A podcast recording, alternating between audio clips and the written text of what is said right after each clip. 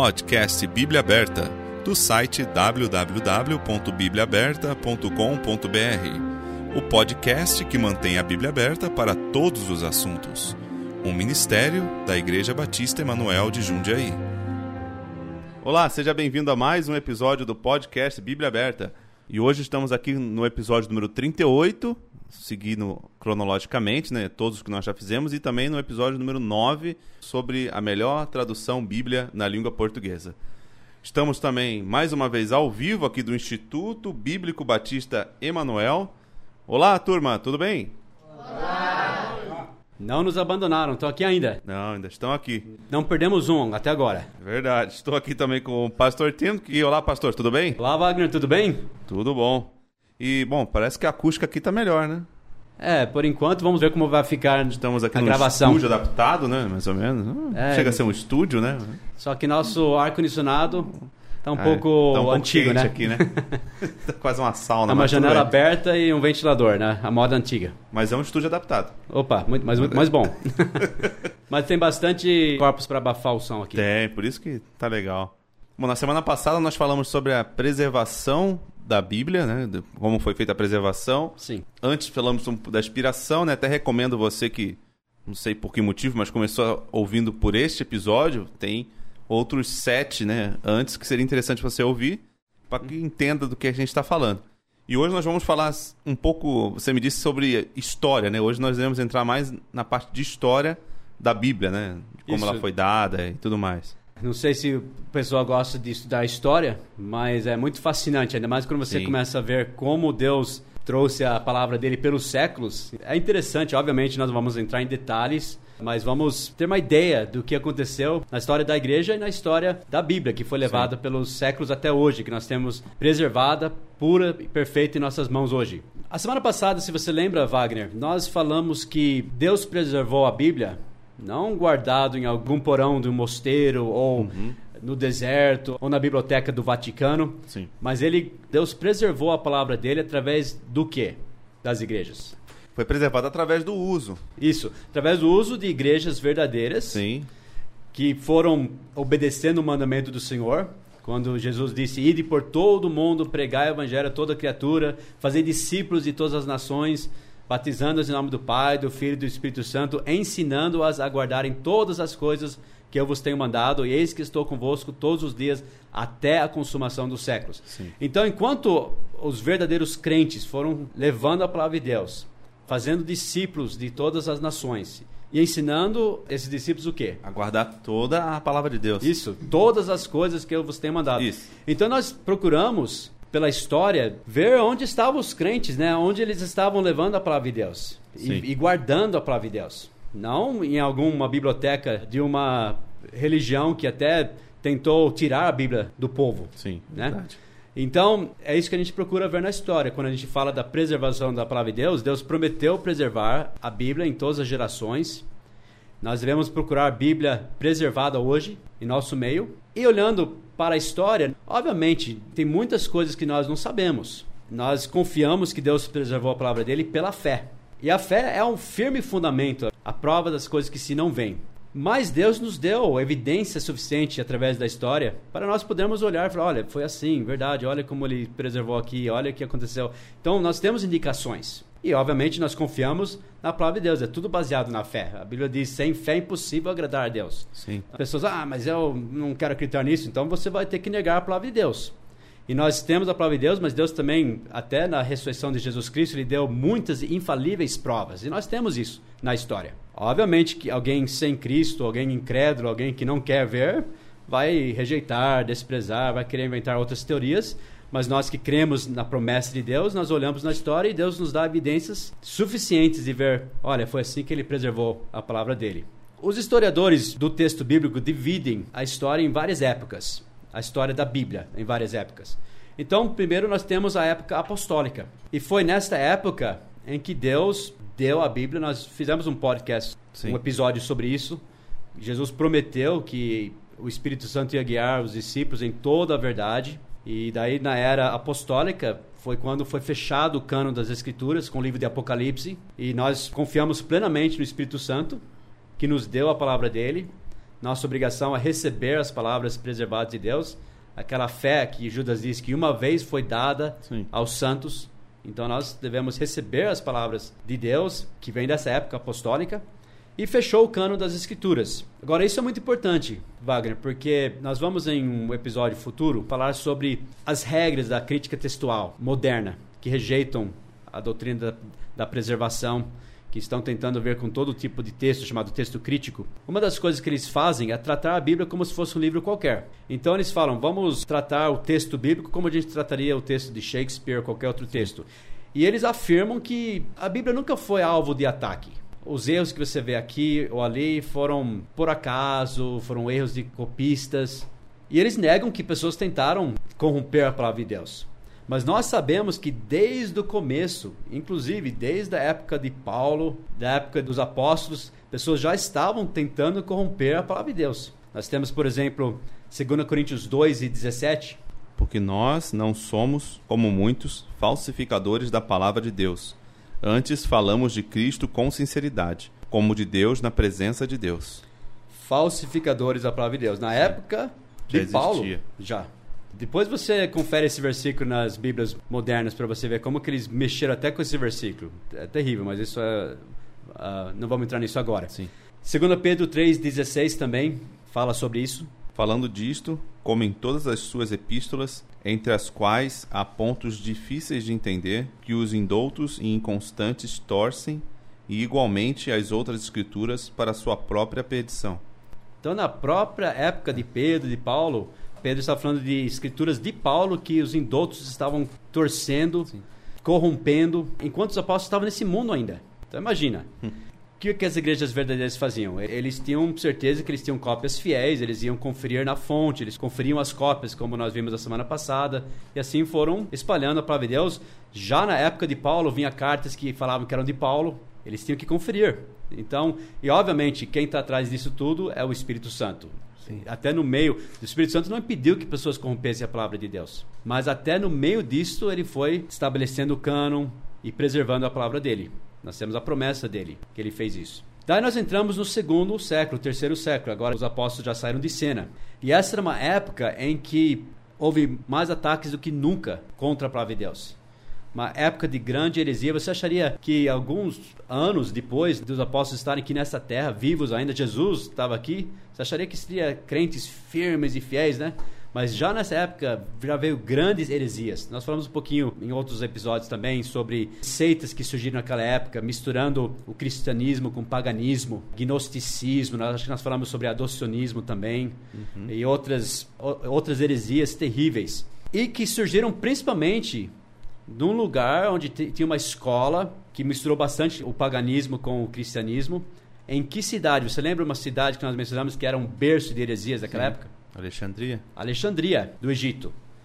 Agora, isso é muito significativo, porque os próprios críticos textuais modernos, eu falo modernos, esses que estão nos dando essas Bíblias modernas, né, que vão contrário à palavra preservada de Deus, o que, que eles chamam o texto da linha deles? O texto crítico. O texto crítico ou Texto alexandrino. O texto alexandrino. Sim. Então, justamente de, dessa região, desse berço de todas essas heresias. Esse era... texto estava na biblioteca de Alexandria, que, foi, que pegou fogo lá ou não? Eles consideram que esse tipo de texto era daquela região. Eles têm as evidências que eram da região do Egito, especialmente da Alexandria, dessa, dessa biblioteca que você falou. Por isso que é chamado texto alexandrino. Sim. Nós temos citações de. A gente fala de pais da igreja, mas nem todos esses pais da igreja nós consideramos como pais da nossa igreja, né? Verdade. São pastores da, da, ou líderes espirituais daquela época, mas nos dão uma indicação do que estava acontecendo naquela época. Um desses era Irineu. E ele escreveu, por exemplo, que já ele escreveu isso no ano 150 depois de Cristo. Então foi logo depois dos apóstolos. Ele citou alguém chamado Márcio e seus seguidores que estavam mutilando, ele disse, as escrituras. Ele disse que eles estavam encurtando trechos e dizendo que era o texto verdadeiro. Isso foi no ano 150. Imagina os anos depois. Depois houve um líder bem conhecido também, chamado Clemente. Já ouviu falar dele? Veio antes de Constantino, né? Veio antes de Constantino, ano 190, a 202, mais ou menos. E ele era um herege. Se você ler as escritas dele, ele é considerado o pai do purgatório. Ele ensinava falsas doutrinas, como, por exemplo, salvação universal, que a maioria das pessoas ia ser salvo no final, e outras heresias mesmo. E ele influenciou muito, ele foi o professor de um outro líder religioso da época chamado Orígenes. Já ouviu falar sobre ele? Olha a foto dele, bonitão, né? É bonito. Bem e, bonito. E esse Orígenes, ele é considerado um dos pais da crítica moderna hoje, da crítica textual. textual. Ele era um crítico textual Mas da, da Bíblia ou de qualquer texto? Da Bíblia especificamente. Ah, e outros textos mais especificamente da Bíblia. Ele ajuntava manuscritos e comparava, e ele fez, muitos acreditam que foi ele que preparou a Septuaginta e outros trechos também. Ele era um crítico textual da época dele, pegando vários manuscritos diferentes e comparando. E ele era um grande herege também. Ele traduzia, ele, ele era um tradutor, ele negava a inspiração das escrituras, ele acreditava na regeneração pelo batismo, acreditava no purgatório, também acreditava na, na, salvação universal dos homens, até de Satanás um dia. Ele achava que possivelmente Satanás seria salvo no final. Enfim, que Jesus era um ser criado. Ele é considerado o pai da interpretação alegórica da Bíblia. Hum. Então, todos esses que seguem a linha de amilenismo, que, aqueles que espiritualizam trechos da, das escrituras, isso veio de Orígenes. Mas por que nessa época ele já não incluiu o purgatório na Bíblia também? Né? Eles acreditavam, mas não tem base bíblica nenhuma para isso. Nem menciona na Bíblia isso. É, mas eles foram misturando a fé cristã com também outros pensamentos pagãos, Platão e outros escritores. Então eles eram homens hereges mesmo. Sim. E o discípulo dele foi um homem chamado Eusébio. E todos esses estavam ligados depois com a escola de Alexandria. Sim.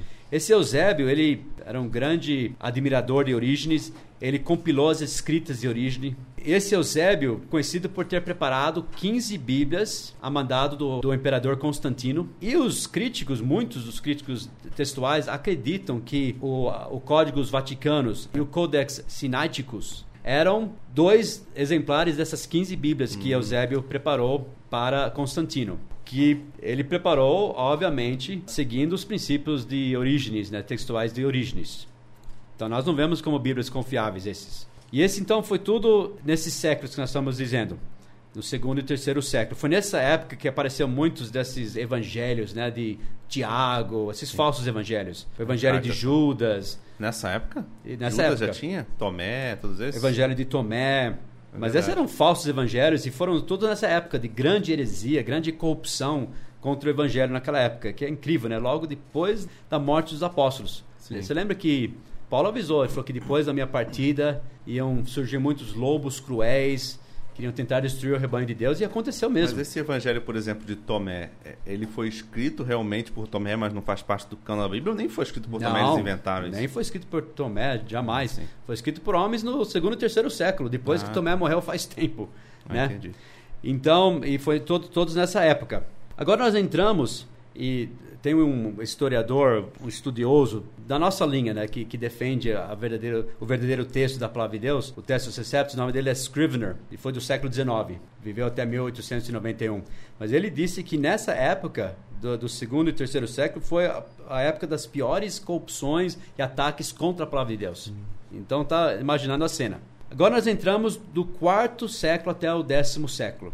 Agora, aconteceu algo nessa época que os historiadores e os críticos textuais modernos, quando eu falo críticos textuais modernos, estou falando aqueles da linha do texto crítico que negam a doutrina da preservação. Eles não conseguem explicar o que aconteceu, mas do século IV para frente, nós percebemos que nos séculos depois da morte dos apóstolos teve uma batalha das Bíblias, né? A verdadeira Bíblia e aqueles que estavam tentando romper a Bíblia de muitas maneiras. E no quarto século até o décimo século, depois para frente, a Bíblia, chamado da linha do texto Seceptus, né? a linha chamado texto tradicional, prevaleceu de uma forma incrível. Do, do, quarto até o décimo século nem se ouve mais falar do texto alexandrino. Sumiu. O texto tradicional, o texto que nós chamamos agora de texto Seceptus ou texto bizantino, dessa linha, predominou, tomou conta, espalhou por todo o mundo. Ele prevaleceu, mas pelas beiradas, né? Porque a principal igreja era católica, eles continuavam, eles nem deixavam ter a Bíblia, né? Então eles utilizavam o crítico. Né?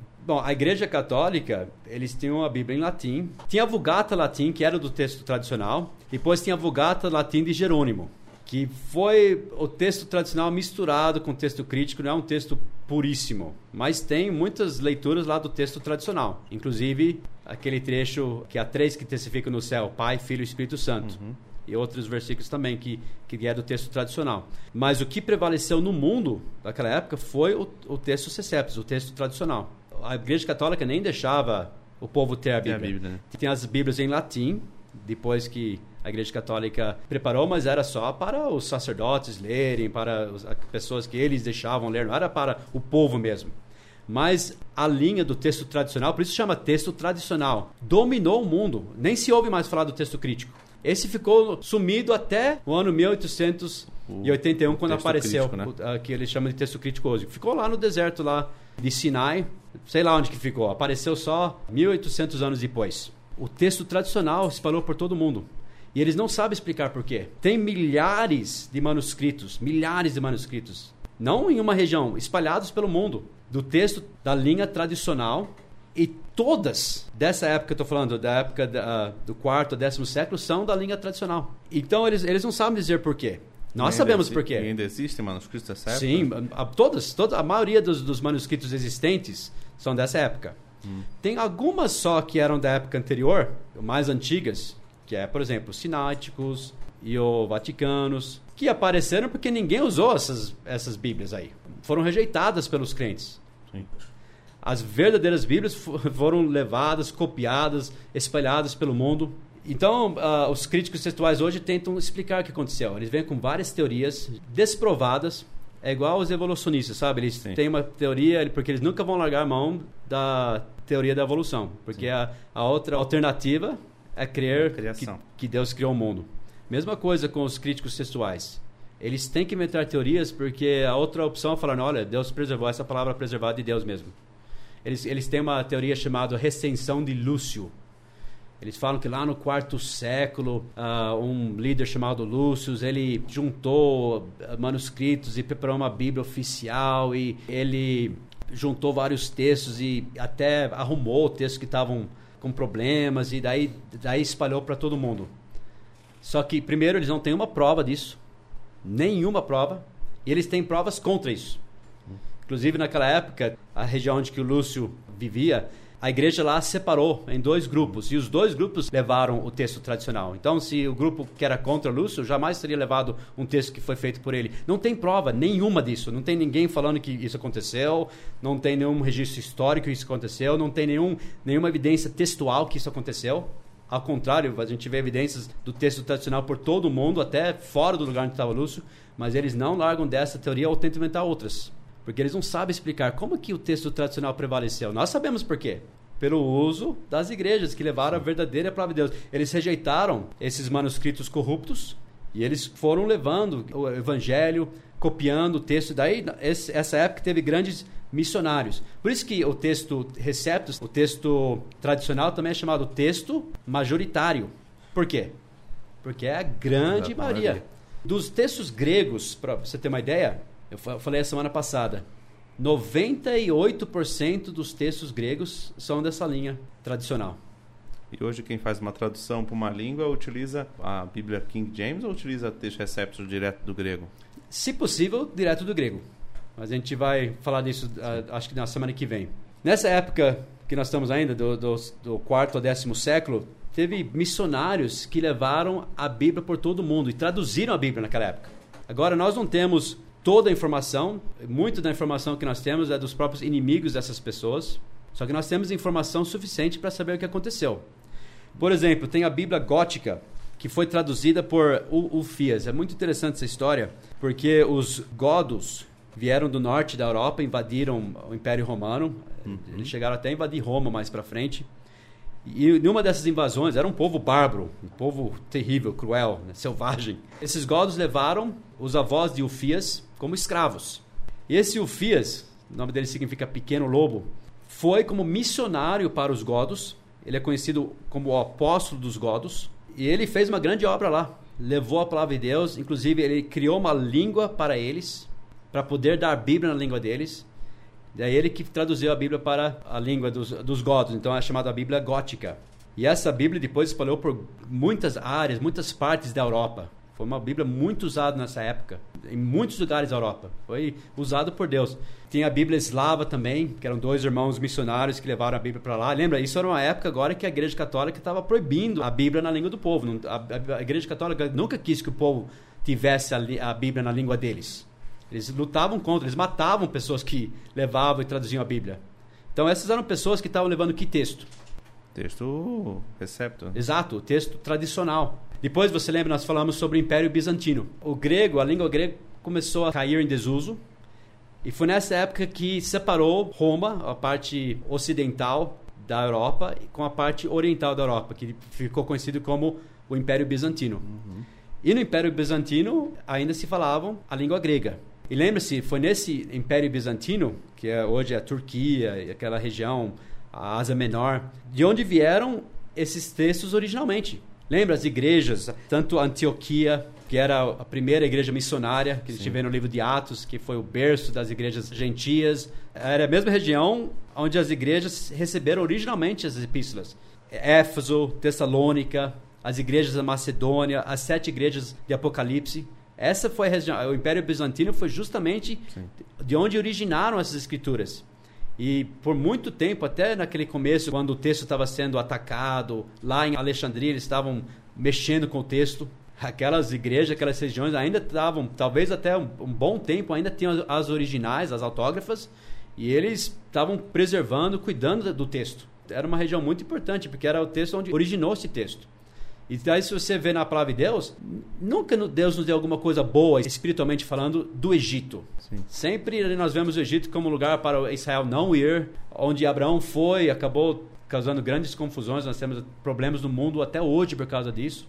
Uhum. E já na Bíblia nós vemos Antioquia como um lugar maravilhoso, onde os crentes foram chamados pela primeira vez de cristãos, onde eles mandaram missionários por todo o mundo e foi onde originou a igreja gentia. E por isso que é chamado, lembre-se, o texto bizantino. É texto tradicional, texto bizantino, texto seceptos, texto majoritário. Tudo isso tem a ver com como Deus preservou a palavra dele. E, e depois, esse texto ficou na mão da igreja ortodoxa grega, mas eles mantiveram esse mesmo texto por todos aqueles séculos. Até que os muçulmanos do Império Otomano começaram a invadir a Bizantina e até finalmente conseguiram invadir a própria Constantinopla. Uhum. E nessa época, homens estudiosos e pessoas que se importavam com o texto da Bíblia levaram a Bíblia para o Ocidente. Agora já estou passando vários anos aqui. Bem na época que saiu a imprensa, daí chegou todos esses textos gregos. Lembra-se, eles chegaram, foram para o Ocidente, onde a Igreja Católica Romana estava reinando, com a, a Bíblia em latim, não deixando a, a pessoas terem a Bíblia na língua deles e tudo mais. Chegou todos esses textos gregos fugindo dos muçulmanos, saindo de Constantinopla e vindo para o oeste, bem quando saiu a imprensa, bem na época da reforma, para os reformadores usarem esses textos puros e, e imprimirem pela primeira vez o texto receptos. Você vê a mão de Deus nisso ou não? Com certeza. Nós, nós que cremos na doutrina da preservação da palavra de Deus, que cremos que Deus estava atrás de tudo isso, garantindo a preservação da palavra dele, nós vemos a mão de Deus até nessa parte da história. Então, nessa época, do quarto ao décimo século, e depois, né, também parte dessa época era conhecida como a Idade das Trevas, Sim. a Idade Medieval. Por que era conhecida como a Idade das Trevas? Por causa da ignorância do povo, né? E por que especificamente? Ah, espiritualmente falando, porque eles deviam estar longe de Deus, né? Exato, e principalmente por causa do domínio, da repressão da Igreja Católica. Da igreja católica não deixando o povo ter a Bíblia na língua deles matando pessoas que estavam querendo ler a Bíblia, ou traduzir a Bíblia, ou levar a Bíblia para outros lugares. Né? No ano 1229, por exemplo, a Igreja Católica proibiu a Bíblia no vernacular. Eles mataram muitas pessoas que estavam tentando levar a Bíblia, ou, ou espalhar a Bíblia, ou ler a Bíblia. E também eles destruíram milhares e milhares e milhares de Bíblias. Que tipos de Bíblias você acha que eles estavam destruindo? Com certeza a texto é Da né? linha tradicional. Nós sabemos, por exemplo, os valdenses que ficavam no norte da Itália, no sul da França, uh, hoje, de milhares de Bíblias que eles tinham, e eles traduziram a Bíblia lá no começo. Eles pegaram a Bíblia de Antioquia, no ano 157, se não me engano, a gente viu semana passada, e eles traduziram a Bíblia lá de Antioquia e carregaram essa Bíblia por anos, por séculos. A Igreja Católica foi atrás deles, matavam eles. Nós temos hoje sete Bíblias que sobraram, de milhares que eles tinham. Os valdenses tinham escolas bíblicas, eles copiavam as, as escrituras à mão, eles levavam, eles uh, missionários dos valdenses iam por toda a Europa de dois em dois levando as escrituras e muitos deles foram mortos durante a época das trevas.